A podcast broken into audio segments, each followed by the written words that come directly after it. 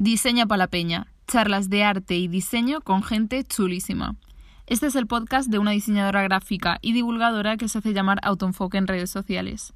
¿Por qué hablo de mí en tercera persona? Yo tampoco lo sé. Hoy estoy con Carla Fuentes, naciste en Valencia y estudiaste Bellas Artes y Diseño de Moda y bueno, ahora te dedicas desde hace bastantes años ya al mundo de la ilustración. Has creado portadas de discos, carteles, también has participado en muchísimas exposiciones e incluso has autoproducido tu propio libro que se llama Las Moscas y es el primero de una serie de tres libros que van a salir. Aparte de la ilustración médico, a crear colecciones de, de, pintura. O sea, la ilustración sí que es verdad que está más enfocada a dibujar ideas de otros, ¿no? O, para temas de publi o, o ilustrar portadas y luego tengo como una faceta profesional más personal que pues que al final hago lo que me da la gana. ¿Y cuál disfrutas más o has encontrado como placer en ambas al final? Pues la verdad es que me encantan las dos, o sea, disfruto muchísimo las dos porque las dos te enriquecen y te dan cosas muy, muy chulas. Justo estaba ahora haciendo, bueno, ayer empecé un proyecto nuevo para, la, para una orquesta de música clásica, que es algo que no he hecho nunca porque he hecho, he hecho todo para muchas cosas para músicos, pero todo es pues pop o rock eh, y, es un proyecto muy bonito, ¿ves? Y entonces ilustrar algo así pues es muy enriquecedor. Al final lo guay también de dedicarte como al ámbito creativo es que normalmente los trabajos que te van surgiendo suelen ser como muy diferentes, ¿no? Y trabajas con gente también bastante diferente. Claro, claro, eso es lo que te da la ilustración, que acabas dibujando para un montón de tipos de cabezas y de proyectos y, como que vas madurando y te, va, te va enriqueciendo esa parte creativa. Y también me parece muy interesante y curioso el simbolismo que, por ejemplo, tienen las moscas en tu trabajo, que para la gente que, no te conozca creo que le va a parecer curioso, porque desde pequeña te encantan los insectos y de hecho has dicho que crees que se conoce mucho la personalidad de alguien por cómo trata las moscas, ¿no? ¿Cómo tratas tú a las moscas?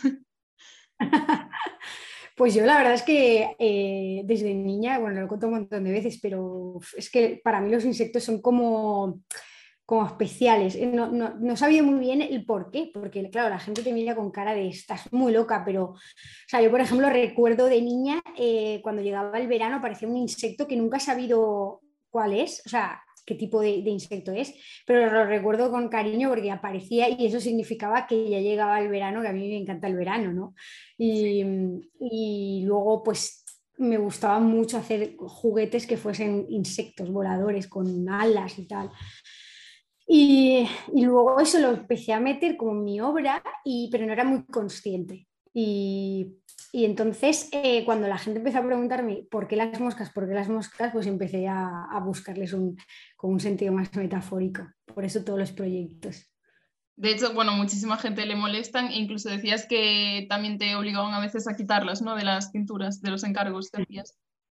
Sí, sí. He visto que muchas eh, entrevistas comentabas que te gustan mucho las redes sociales y estás en ellas desde hace bastantes años. Y ahora una de tus favoritas es TikTok.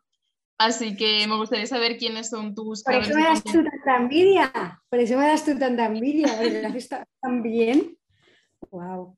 Muchas gracias. Eh, que me, que, perdona que te he interrumpido. ¿Que ¿Quiénes eran tus creadores de contenido favoritos en esta plataforma o te guías un poco por el para ti lo que la plataforma te recomienda sin más? Pues la verdad es que me, o sea, me, me, gusta mucho de TikTok la crudeza y la, o sea, es crudo y real, aparte o sea, de encontrar a gente súper creativa, como tú, por ejemplo, ¿no? que creéis un contenido maravilloso, eh, mega bien editado y súper útil. O sea, que eso, eso para mí en Instagram falta un montón. O sea, verdad, falta verdad en Instagram y TikTok, pues eso me gusta, me inspira mucho a la gente que encuentro allí. Pero es que sí que es verdad que no solamente sigo a, a creativos, sino personajes súper variopintos que me parecen muy interesantes para, pues, yo qué sé, cosas que me inspiran a mí ahora. Como por ejemplo. Pues yo qué sé, por ejemplo, había hace un tiempo una chica que trabajaba eh, maquillando a muertos. Y entonces lo que contaba me parecía maravilloso. O sea, era claro, de repente ves realidades eh, que, no, que si no te las cuentan tú en tu cotidianidad no, no, las ves porque son tipos de personas que no son bastante especiales ¿no? por, sus, mm. por su trabajo. Entonces, pues eso, como meterte en vidas que, que, no tienes cerca es muy guay. Es que hay cosas súper concretas en TikTok. Yo creo que nunca lo había visto en ninguna otra red social, aunque bueno, tampoco es que haya tenido yo 800.000, pero sí que también veo yo como esa naturalidad que la gente cuando, bueno, incluso yo también lo hago cuando subo TikToks, como que no tengo la misma presión que cuando subo un vídeo a YouTube o, o algo a Instagram, como que te lo piensas más en otras redes sociales, en esa eres como más espontáneo, al menos yo lo veo así también. Sí, es que además yo creo que es lo que lo hace especial a TikTok. Sí. Es, que es, verdad, es, verdad, o sea, encuentras mucha verdad y mucha realidad cruda que no, que parece que tú en Instagram no, la, no puedes mostrar. ¿Y de momento tú prefieres consumirlo o quieres empezar a crear así más habitualmente también en TikTok? Pues la verdad es que a mí me encantaría eh, crear para TikTok, pero no sé qué hacer. O sea, siempre he sabido que, que aportar a mis redes, pero sí que TikTok con el tema ese de la edición, que además está la gente, o sea, ayer estuve intentando hacer un Reels para, para Instagram y era imposible. O sea, estuve ahí una hora, no, pues ya no me salía la tipografía, bueno, o sea, un puto caos. Es que hay que tener arte ¿eh? para, para hacerlo. ¿Tú cómo lo editas? ¿Lo editas en el móvil, no? Sí, sí, lo edito todo en el móvil, o sea, hago las investigaciones en el móvil, lo grabo con el móvil. Guay, es muy crack, están súper bien, joder. Muchas gracias. Pues veis, yo ya lo llevo. Pues yo creo que a la gente le gustaría mucho también como que mostrases, igual, bueno, yo he visto un tipo de vídeo que funciona bastante bien, que es como un día en la vida de una diseñadora gráfica o una ilustradora y muestras pequeños fragmentos de tu día que al final tampoco tienes que hacer como grandes ediciones, ¿sabes? Porque la gente, la gente lo que quiere es como verte natural y cómo sería, pues eso, un día en su vida si se dedicasen a algo completamente diferente. No.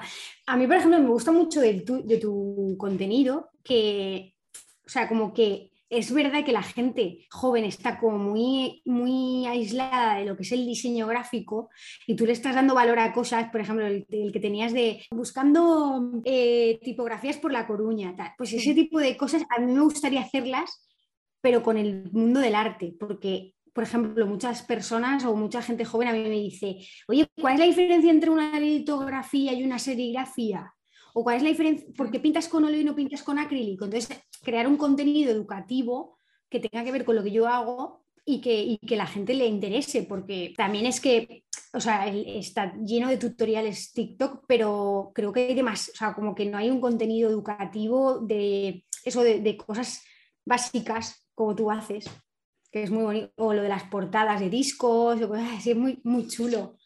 Muchas gracias. Es que al final sí que yo veía, empecé como en este ámbito de la divulgación, que bueno, llevo un año, o sea, no llevo nada, porque precisamente como que no encontraba ese contenido sobre diseño gráfico, sí que hay más sobre mm, divulgación científica o cosas así, pero sobre el mundo del mm. arte y el diseño yo no he encontrado a tanta gente haciéndolo. Y al final también hay muchas veces que encuentras a divulgadores, pero son como, no sé, bueno, que no es por desprestigiar a nadie, pero como personas de 50 y pico años hablándote de manera muy técnica que al final te hace sentir de manera un poco distante, ¿sabes? Este conocimiento. Y no lo relaciona como tampoco con referencias, yo qué sé, o de la cultura pop o referencias de tu día a día. Mm, tal cual. por eso había empezado yo, pero por ejemplo hay, yo que sé, Ter, no sé si la conoces y la sigues. Sí, sí. Que también es la mejor.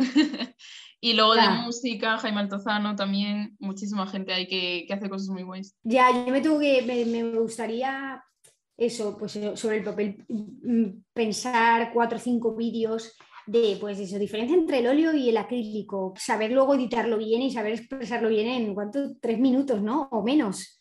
Bueno, pues sabéis que ahora en TikTok lo van a ampliar, de hecho creo que ya lo ampliaron, que me llegó la notificación ayer a 10 minutos, o sea que puedes explayarte. No sé yo si va a funcionar porque es bastante bestia el, la cantidad de tiempo que es ahora, pero... Qué guay, ¿no? Ya, a mí, me, no sé, me parece un poco arriesgado, pero bueno, supongo que si lo hacen será porque tienen pensado que va a funcionar. A ver, es que yo creo que están en plan todos queriendo hacer la competencia. Ahora, yo creo que TikTok quiere acabar con el contenido de YouTube. Ya. Sí que es verdad que yo, por ejemplo, desde que estoy más en TikTok veo menos YouTube. ¿no? Coges como un nicho de un vídeo más largo. ¿Tú crees que va a acabar TikTok con Instagram? Instagram en cierto modo es como un poco LinkedIn, ¿no? Ahora, casi. O sea, la gente entra como si fuese un portfolio.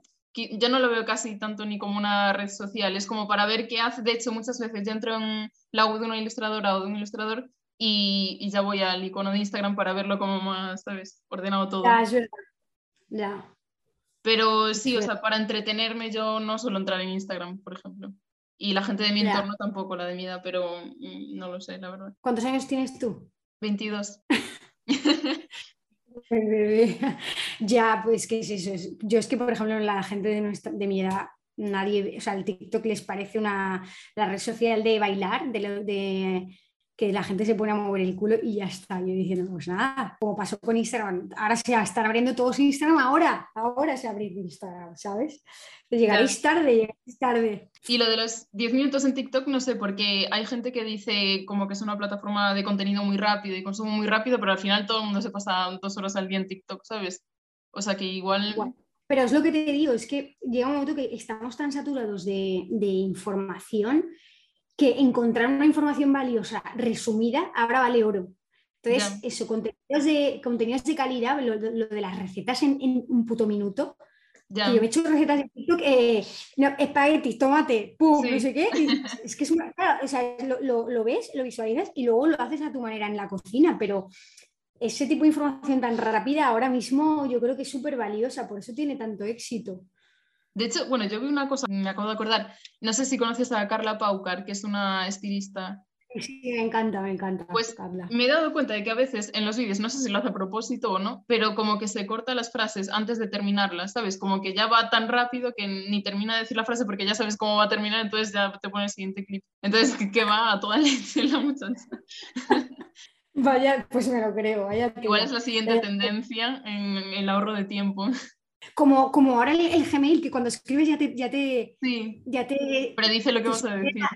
Yo, yo, a veces digo, pero ¿cómo sabes que, iba a decir eso? O sea, porque ya, te tienen más fichado el Google, buah, te tienen fichado.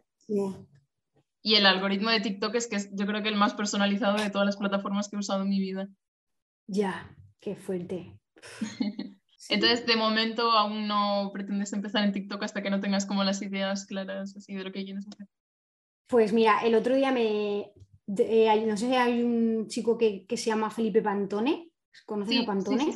Vive aquí en Valencia, tiene su estudio y el equipo que lo, que lo lleva Felipe son amigos míos y me estaba contando que habían contratado a una chica de 20 años para llevar el TikTok. Y yo pensaba, pues eso es lo que voy a tener que hacer yo. O sea, pillar a alguien que me ayude real, porque yo creo que el cerebro mm, ya no, lo ve, no tengo la capacidad. Entonces, buscar a alguien joven que, no sé, que se venga al estudio y me, y me ayude a hacer contenido, yo creo que podría ser una buena idea, más que me ayuden a mí. Bueno, voy comprando el vuelo a Valencia. Oye, no, pues pero mira, encantada, ¿eh? te lo digo en serio. Que yo creo que tiene sentido que este tipo de puestos como de redes sociales y tal los lleve más la gente joven porque al final son los que estamos más tiempo metidos en, en las redes sociales y hemos crecido más con ellas. Porque yo mm, desde, no sé, los 13 años o así mm, estoy en Instagram, ¿sabes? Ya, entonces, ni recuerdo como, o sea, mis recuerdos sin redes sociales son como casi la infancia. Es que es muy fuerte, es muy fuerte. Es que, ya no sé si te digo si es positivo o no, ¿eh? porque hay algunas cosas que también como que, yo qué sé, la gente, mm, bueno, por un lado el tema del bullying, en mi caso afortunadamente no lo he sufrido, pero también las redes sociales provocan que muchas veces como que problemas que antes solo vivías en tu vida real o física se trasladen también al móvil, ¿sabes? Ya. Cosas de ese estilo. Pero bueno, también por otro lado lo bueno es que, por ejemplo, el conocimiento que tienes, o sea, que al que puedes acceder es muchísimo más grande. Ya. Yo creo que son maravillosas las redes sociales. O sea, yo creo que el lado bueno es más que el malo, porque al final yo creo que el malo, si tienes una buena educación y tus padres están ahí echándote un ojo y tienes un buen grupo de amigos, eso lo has pero el ser una persona de 17 años, 20 y no tener referentes y sentirte muy solo, porque, porque en TikTok o en Instagram ves gente de la otra parte del mundo con la que sientes conexión. O sea, yo tengo, yo tengo amigas, que llamo yo amigas virtuales de YouTube, de, de sus rutinas de verlas pintar o de hablar sobre materiales de bellas artes o eso, que yo con mis, en mi realidad no, las, no los tengo, porque mis amigos no hablan de pintura ni de pinceles. Entonces, si yo hubiese tenido 17 o 20 años y hubiese tenido ese tipo de mm, información, yo creo que ahora mismo sería mucho mejor. Porque todo, todo lo que me ha costado a mí aprenderlo ya lo, ya lo llevaría de base, ¿sabes? Y de hecho, por ejemplo, a mí también me ocurrió que descubrí que me gustaba el diseño gráfico por las redes sociales, ¿sabes? Por vídeos de gente explicando su experiencia y tal. O sea, decidí lo que quería estudiar por un vídeo de YouTube, literalmente. Claro, pues eso. Antes no, antes te, tu, mundo se reducía a una cosita muy pequeña, tus grupos de amigos. si se te ocurría ponerte cualquier cosa un poco extraña de vestir, ya te estaban, se estaban riendo de ti. O, por ejemplo, todo el tema de, del skincare. O sea, yo tenía un montón de problemas de acné y yo pienso, si yo hubiese tenido toda la información que hay ahora, es que no, habría ahorrado todos los traumas. Porque solamente de meterte en TikTok de tengo granos, el skincare, no sé qué, pum, el, ácido salicílico, si yo eso lo hubiese sabido con 20 años, me habría ahorrado un montón de problemas. Yo creo que con 24 o 25 años tuve mi primer ordenador. Dios, claro. Yo compartía un ordenador en casa que el modem hacía ruido. en mis tiempos eso. y hablando de eso de redes sociales, ¿has visto el revuelo que se formó con eh, Motomami, el nuevo de álbum de Rosalía? Porque se ha formado dando revuelo, no, no, es que a mí, yo tengo, yo soy tan fan de Rosalía que cualquier cosa que hable mal de ella lo quito. O sea, lo saberlo. Pues más que nada yo creo que es porque, es que no lo entiendo muy bien yo tampoco, porque la gente habla del mal querer como si fuese algo tradicional ahora, cuando en su momento también lo criticaban porque era rompedor, ¿sabes? Y, eso les parece que como que se ha pasado de experimental en su nuevo álbum, que ni siquiera ha salido aún, pero bueno, los adelantos que ha hecho, y, hmm. y que no entienden algunas letras y no sé qué. A ver, yo es que no, o sea, para mí Rosalía es una artista que ya trasciende lo musical y trasciende cualquier tipo de crítica. O sea, lo que esa mujer ha conseguido, que no, o sea, yo cuando escucho estas cosas digo, mira, sea, que es que realmente musicalmente te puede gustar más o menos, o tú puedes haber descubierto a Rosalía en su fase cuando sacó Los Ángeles, pero, pero, pero a nivel artístico y a nivel creativo es una artistaza esa mujer. Es que se le ve y, es súper, y se produce ya los discos, eh, se rodea de gente muy creativa, no sé, o sea, todo eso es de valorar, ¿no? Sí, de hecho, no sé si viste que hizo un TikTok con lo de cómo produjo Saoko bueno, y hablando del beat, tal, como distorsionó los elementos, y como que en ese momento la gente diciendo, wow, no sabía que lo ha hecho ella, y yo como, entonces ahora no lo criticas porque sabes que lo ha hecho ella. Yo creo que siempre se piensa que Rosalía es la cara de, pues eso, de alguien que le compone o que le produce, cuando no, cuando ella es, totalmente creadora de todo lo, o sea, todo el tema de las motos, el Motomami, que era una empresa que montó su madre, y, y ella lo expone y lo, y lo valora que es súper, súper interesante todo lo que tiene que contar aparte de musicalmente, ¿no? Claro, es que yo creo que aparte de tener ella el talento, también se sabe rodear muy bien de gente que también lo tiene. Y todo lo que ha conseguido lo ha hecho en poquísimos años, porque, bueno, no sé cuántos años tiene, pero es bastante joven. Rosalía, pues tendrá 27 o así. Hmm. Yo creo. y el mal querer fue, o sea, su trabajo de final de grado, si no me equivoco. O sea que, no sé, para criticar a Rosalía yo no lo entiendo muy bien. Yo, yo la verdad es que no, yo tampoco. Yo, a mí me fascina cuando escucho a alguien criticarla, digo, que, que atrevida es la ignorancia.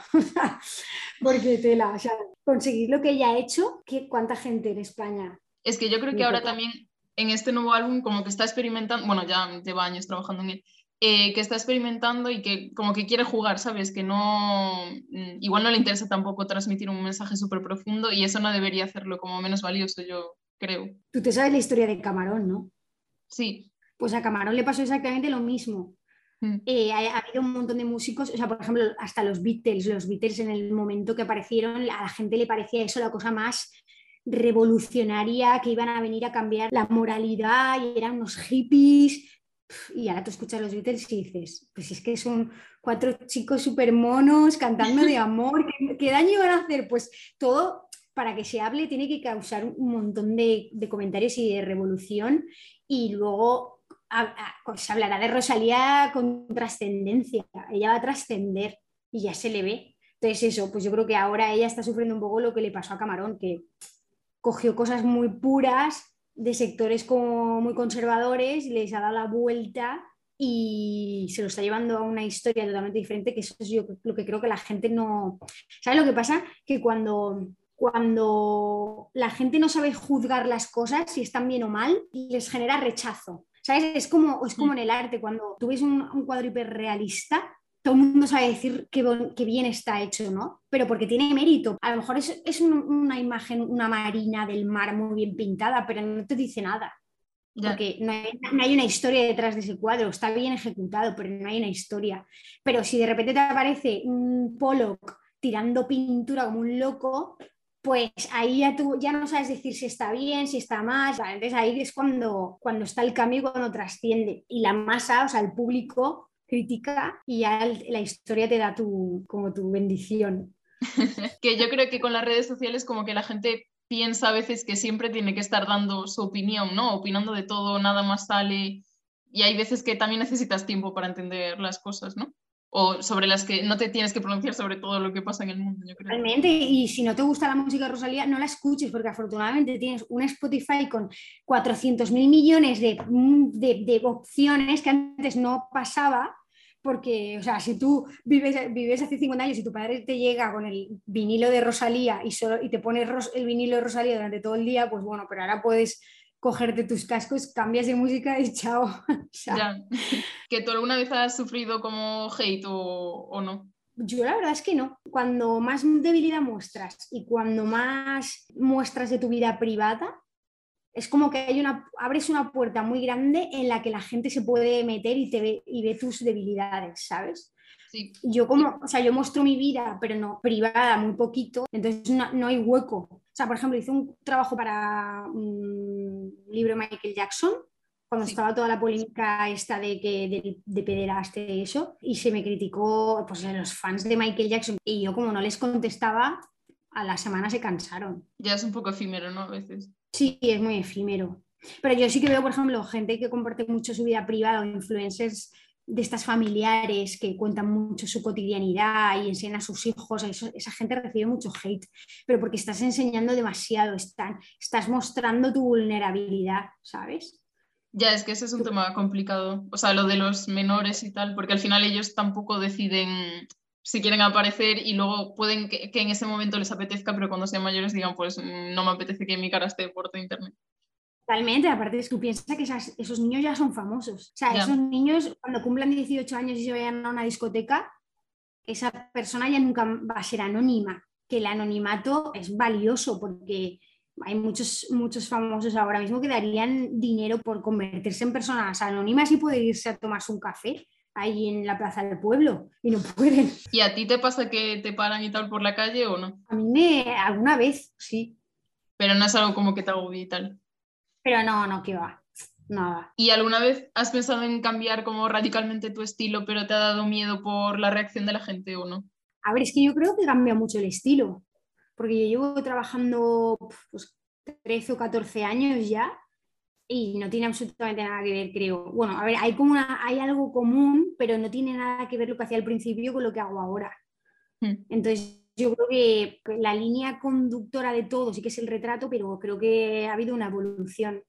Y no tengo miedo, la verdad. O sea, lo que yo siempre digo es que yo nunca he tenido miedo de como demostrar lo que hago sabiendo que podía estar mejor porque yo como que tengo la sensación de que, o sea, ahora es lo que soy, lo enseño y, pues bueno, dentro de un año a lo mejor cambio la técnica y, la, he perfeccionado, pero hace un año era la otra. ¿Sabes? Y, mm. y, gracias a eso nunca me faltó trabajo. Sí, es que no sabía si como al dedicarte a la ilustración y tal o a la pintura, que hay gente que piensa tengo que tener como un estilo muy determinado porque si no la gente no me va a conocer, pues que a veces te apetezca eso, cambiar totalmente de técnica y empezar a hacer, yo que sé, paisajes y hacer cosas súper diferentes, pero te dé miedo que al final todos los trabajos que has recibido a lo largo de tu carrera hayan sido sobre una cosa y de repente quieras hacer lo contrario, ¿sabes?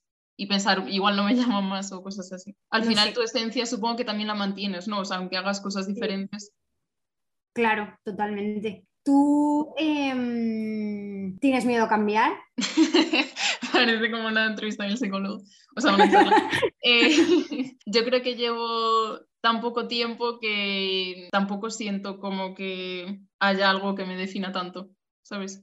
Pero no, o sea, no tengo miedo al cambio. De hecho, siempre en mi vida estoy buscando cambios porque si no, como que me siento un poco estancada. Ya, yo a mí me todo el rato, yo me aburro de mí todo el rato. Es divertido, es un poco divertido porque al final, yo qué sé, yo veo a la gente que está como súper conforme en el mismo sitio, haciendo lo mismo durante un montón de años y yo pienso, yo es que soy incapaz. También eso te enriquece, si eres artista te enriquece en parte, ¿sabes? Porque te invita a buscar cosas te invita a renovarte, de repente buscas y encuentras cosas diferentes, ¿no? Sí, totalmente. Yo lo he asociado como más a eso, a la generación Z, que nos aburrimos de todo, pero yo creo que también depende con la curiosidad de cada uno, o sea, no con la edad, ¿no? Totalmente, eso siempre ha pasado.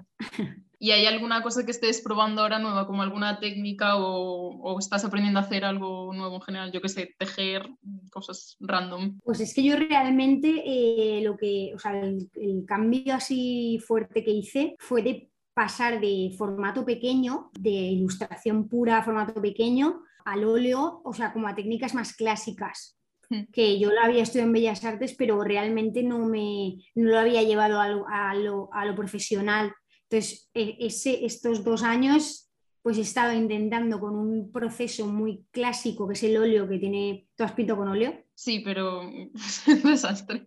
Pues nada, es una técnica que te, como que te invita a ser muy, muy clásico, como es una técnica así que puedes relamer mucho y puedes hacer cosas muy, como muy realistas, te invita a eso y claro, yo no quiero ir a eso porque yo quiero seguir con mi estilo feo loco, ¿sabes? Entonces, llegarlo, o sea, llevar una técnica clásica a algo moderno es un reto. y, eso es, en eso es en lo que he estado estos meses, o sea, estos últimos años.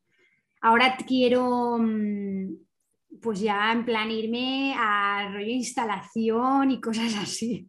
Pero para eso, o sea, como mezclar pintura con, con tecnología, pero para eso necesito dinero y tiempo, claro. ¿Y algo que no incluya la pintura en sí? Que estés aprendiendo últimamente? O vi que no sé si fue en la cuarentena que estabas con lo del tarot o algo así. Eso te iba a decir, estoy con el tarot. ¿Y qué tal sigues? Sigo en eso, es que es muy difícil. Es muy difícil. No tengo ni idea sobre eso. ¿eh? Pues a mí me, me, llamaba mucho la atención por el tema iconográfico de las cartas, que son muy bonitas y tienen ahí una historia muy chula detrás. Y luego, pues eso, te vas dando cuenta de, de que te han vendido una mentira que es que te adivinan el futuro, que eso, eso ya fue, es más reciente realmente las cartas. O sea, eran el libro o el podcast de autoayuda de la gente de, la Edad Media.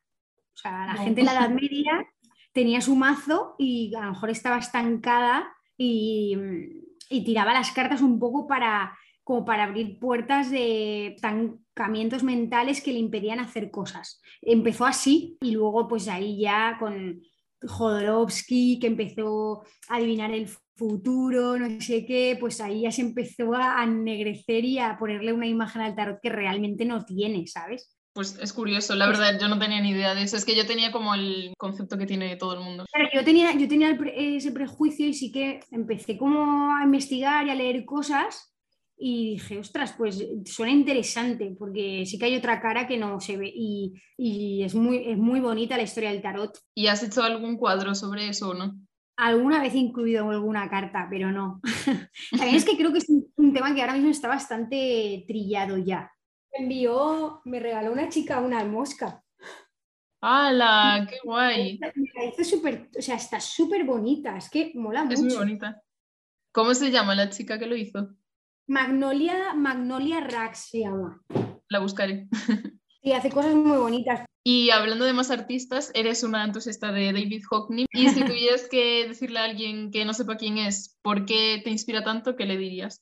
Pues porque precisamente es de ese tipo de personas que se aburre de ella misma y ha estado desde súper joven innovando, utilizando las tecnologías. Es una persona súper abierta de mente con la gente joven, porque sí que es verdad que cuando te vas haciendo mayor y encima eres un artista de la relevancia de Hockney, pues tienes el derecho como a, creerte algo y a ir ignorando todo lo que pasa detrás, ¿no? Y todo lo contrario, cuando salió la Polaroid, pues él la usaba el que más. Cuando salió el fax, el fax. Y un dato curioso que, que, vi cuando él hizo su trabajo final, ¿no? De, o la tesis en la escuela de arte, la escuela de arte le querían juzgarlo obviamente por sus habilidades de escritura, pero él quería que le juzgasen por su arte, así que se negó a escribir el ensayo para, para este examen final y en su lugar dibujó un boceto satírico del diploma y funcionó. Y de hecho el Royal College of Art este acabó modificando el reglamento y, y lo aprobó. Qué guay. ¿Ves? Pues eso, es que el tío es tan crack, o sea, ha hecho tantas cosas tan rompedoras. Ya. El tío todas las mañanas se levanta y eh, hace un dibujo de la, con el iPad y se lo envía a todos sus amigos y les cuenta cosas. ¿Esto lo has hecho alguna vez, lo de hacer como ilustraciones y enviárselas a tus amigos de ese estilo? No, no pero, pero mira, no lo descarto, me parece súper bonito. bueno, mm, recuerda que somos amigas. Sí, sí. Ahora la gente no hace newsletters, que están como Sí, de moda sí, sí. Pues a lo mejor me hago yo, en plan, apuntaros a mi newsletter y os envío un dibujo todos los días. Oye, pues sería guay. Participaste en la película de Mystery of the Pink Flamingo, que obtuvo tres candidaturas en los Goya, y entre ellas tú como mejor dirección artística. De hecho, hiciste el- la ilustración para el póster, ¿no? También te encargaste, bueno, del, del arte en general del documental. Y también hiciste ilustraciones para la cabecera. ¿Cómo viviste esa experiencia? Sea, los documentales se hacen con un presupuesto muchísimo más reducido que el cine. Flamingos tenía una parte muy estética porque va sobre todo el tema del kitsch y, y nosotros a la productora le daba mucha importancia al- a lo estético y al vestuario y eso. Entonces, claro, no había presupuesto para tanta gente. Entonces. ¿quién sabe de todo eso? Carla. ¿Quién se va a encargar de todo eso? Carla. Entonces hice de todo, o sea, desde todo el vestuario, tema de arte, de cambiar espacios, eso. Luego hice la imagen gráfica, las redes sociales las llevaba yo al principio y luego eh, eh, trabajé con Devisers, que es el estudio de animación que mola muchísimo, que estuvo genial. Qué guay. O sea, que hiciste mil cosas diferentes, ¿no? Todo, todo, todo lo que, o sea, todo lo que puede tener artísticamente un proyecto de visual lo hice yo y fue muy Uy. divertido. Ahora te falta hacer lo mismo, pero con un documental sobre Hockney. Uno nuevo, una peli de. Seguro le hacen uno, ¿eh? Te recomiendo que te leas los libros que escribe con, con el... Es, es un periodista que lo lleva siguiendo un montón de años y entonces cada X hablan y le saca un libro. Se van actualizando. Martin Gayford se llama. La última pregunta que siempre le hago a todo el mundo, que es ¿cuál es el mejor consejo que te han dado? El consejo que, me- que mejor me ha dado me lo dio mi madre, para variar. Eh, y siempre me decía, porque yo cuando empecé no estaba como muy establecido, porque no, e- no, no se hacían másters ni nada de eso, pero sí que se oía que habían escuelas privadas mejores y que tal. Y yo estaba obsesionada en que me quería ir a estudiar en una escuela privada. Y claro, mis padres no tenían dinero y no, o sea, no. Y mi madre me decía, Carla, tú tienes un lápiz, pues con ese lápiz hazlo lo mejor que puedas. No te enfoques en que si vas a esa escuela vas a ser mejor ilustradora o vas a ser no sé qué. Eso no es verdad, eso es mentira y eso es gas. Siempre he tenido eso ahí en la cabeza. ¿eh? O sea, si tienes cuatro lápices vas a ser igual de creativo que el que tiene el mejor ordenador. Ya te lo, es así. O sea, está claro que las herramientas ayudan, pero hay una cosa de la creatividad que no te la da el dinero que te la da el, el- el estar, estar atento, el estar leyendo, el estar inspirándote y, y no te, y por mucho dinero que tengas, no, no, no lo vas a poder comprar el ser creativo. Ya, Así totalmente. Que... además hay gente que eso, que paga mm, carreras carísimas y tal, y luego después de clase no hace nada. ¿eh? Dice, ya, ya está, o sea, ya ha terminado. Y realmente yo creo que lo importante y lo que te hace crecer es luego lo que hagas tú, ¿no? Por tu cuenta. Sí, a ver, está claro que el dinero abre puertas y te da facilidades, eso pero sí. yo, yo, por ejemplo, eh, cuando empecé no tenía nada, o sea, empecé a trabajar y empecé a ilustrar y, a- y había gente ya que tenía así la Cintiq, no sé qué, tal, y yo lo hacía todo a mano y me ha ido súper bien, que es estar motivado, estar despierto, tener actitud y, y enseñar lo que uno tiene dentro, que yo creo que es lo más valioso. Claro, no esperar tampoco eso a conseguir X cámara o X, yo qué sé, micrófono, cosas así, porque si no, nunca empiezas. Exacto. O sea, eh, de hecho, mm, hay gente que graba películas con un iPhone. O sea, le han dado premios y. O sea, que es que está todo en la cabeza. Sí, yo grabo todo con mi móvil. Pues mira, ¿ves? Yo, pe- yo pensaba, seguro que hay un programa súper molón de edición para TikTok que no lo he descubierto. Me voy a tener que poner las pilas. Y además luego también yo creo que se nota mucho también como el ingenio y la creatividad de cada uno, porque con unos mismos recursos hay gente que ve como mil posibilidades y otros dicen necesito X cosa para hacerlo mejor, ¿sabes? Al final es miedo. El que se enfoca en el que en el necesitar algo es miedo porque le da miedo coger lo que tiene y ponerse a hacerlo. Con un móvil puedes hacer cosas mm, gráficas, Y creo que también hay gente que igual como que mm, le da miedo ser malo al principio, aunque tengan los recursos, ¿sabes? Económicos o lo que sea, como que les da miedo no ser increíbles y por eso no Ya. empiezan muchas cosas. Pues mal, mal también. Mal Yo soy también. una de esas personas en algunos aspectos. O sea, eh, a ver, está bien, hay que exigirse un poco porque sí, pero es que yo creo de verdad que hay algo que no está en la calidad, o sea, está en, el, en lo que uno es de verdad, lo que transmites. Porque triunfa gente en, en- en las redes que a lo mejor su trabajo es más mediocre po- porque tiene una personalidad brutal. ¿sabes? O una manera de expresarse, o no sé, o sea, tiene algo que lo hace especial. Pues yo creo que eso es lo que uno tiene que buscar. Yo vuelvo a Hogney, vuelvo a... Pero es que es real que Hogney tú, si tú coges un cuadro de Hogney aislado y lo pones en, en Bellas Artes, nadie se pararía a mirarlo, porque a lo mejor estos últimos cuadros pues técnicamente no son una virguería o, o no te sorprende tanto, porque, pero es que lo que hace ese cuadro especial es el personaje de Hogney y por qué lo ha hecho y por qué lo pintó donde lo pintó y por qué lo, lo, ha, lo ha roto de esa manera. Eso es lo que lo hace especial, ¿no? Pues Ya, eso es lo que hay que buscar. Además, las redes sociales también te permiten como eso, mostrar lo que hay detrás de- del resultado final. Por eso también hay veces que eso, lo que dices tú, no es que sea un resultado increíble o una pintura la mejor del mundo, ¿sabes? Pero te estoy contando de dónde viene, por qué hice esto, todo. La manera en la que lo cuentas, o sea, por- tú por ejemplo también tienes una imagen muy chula en redes.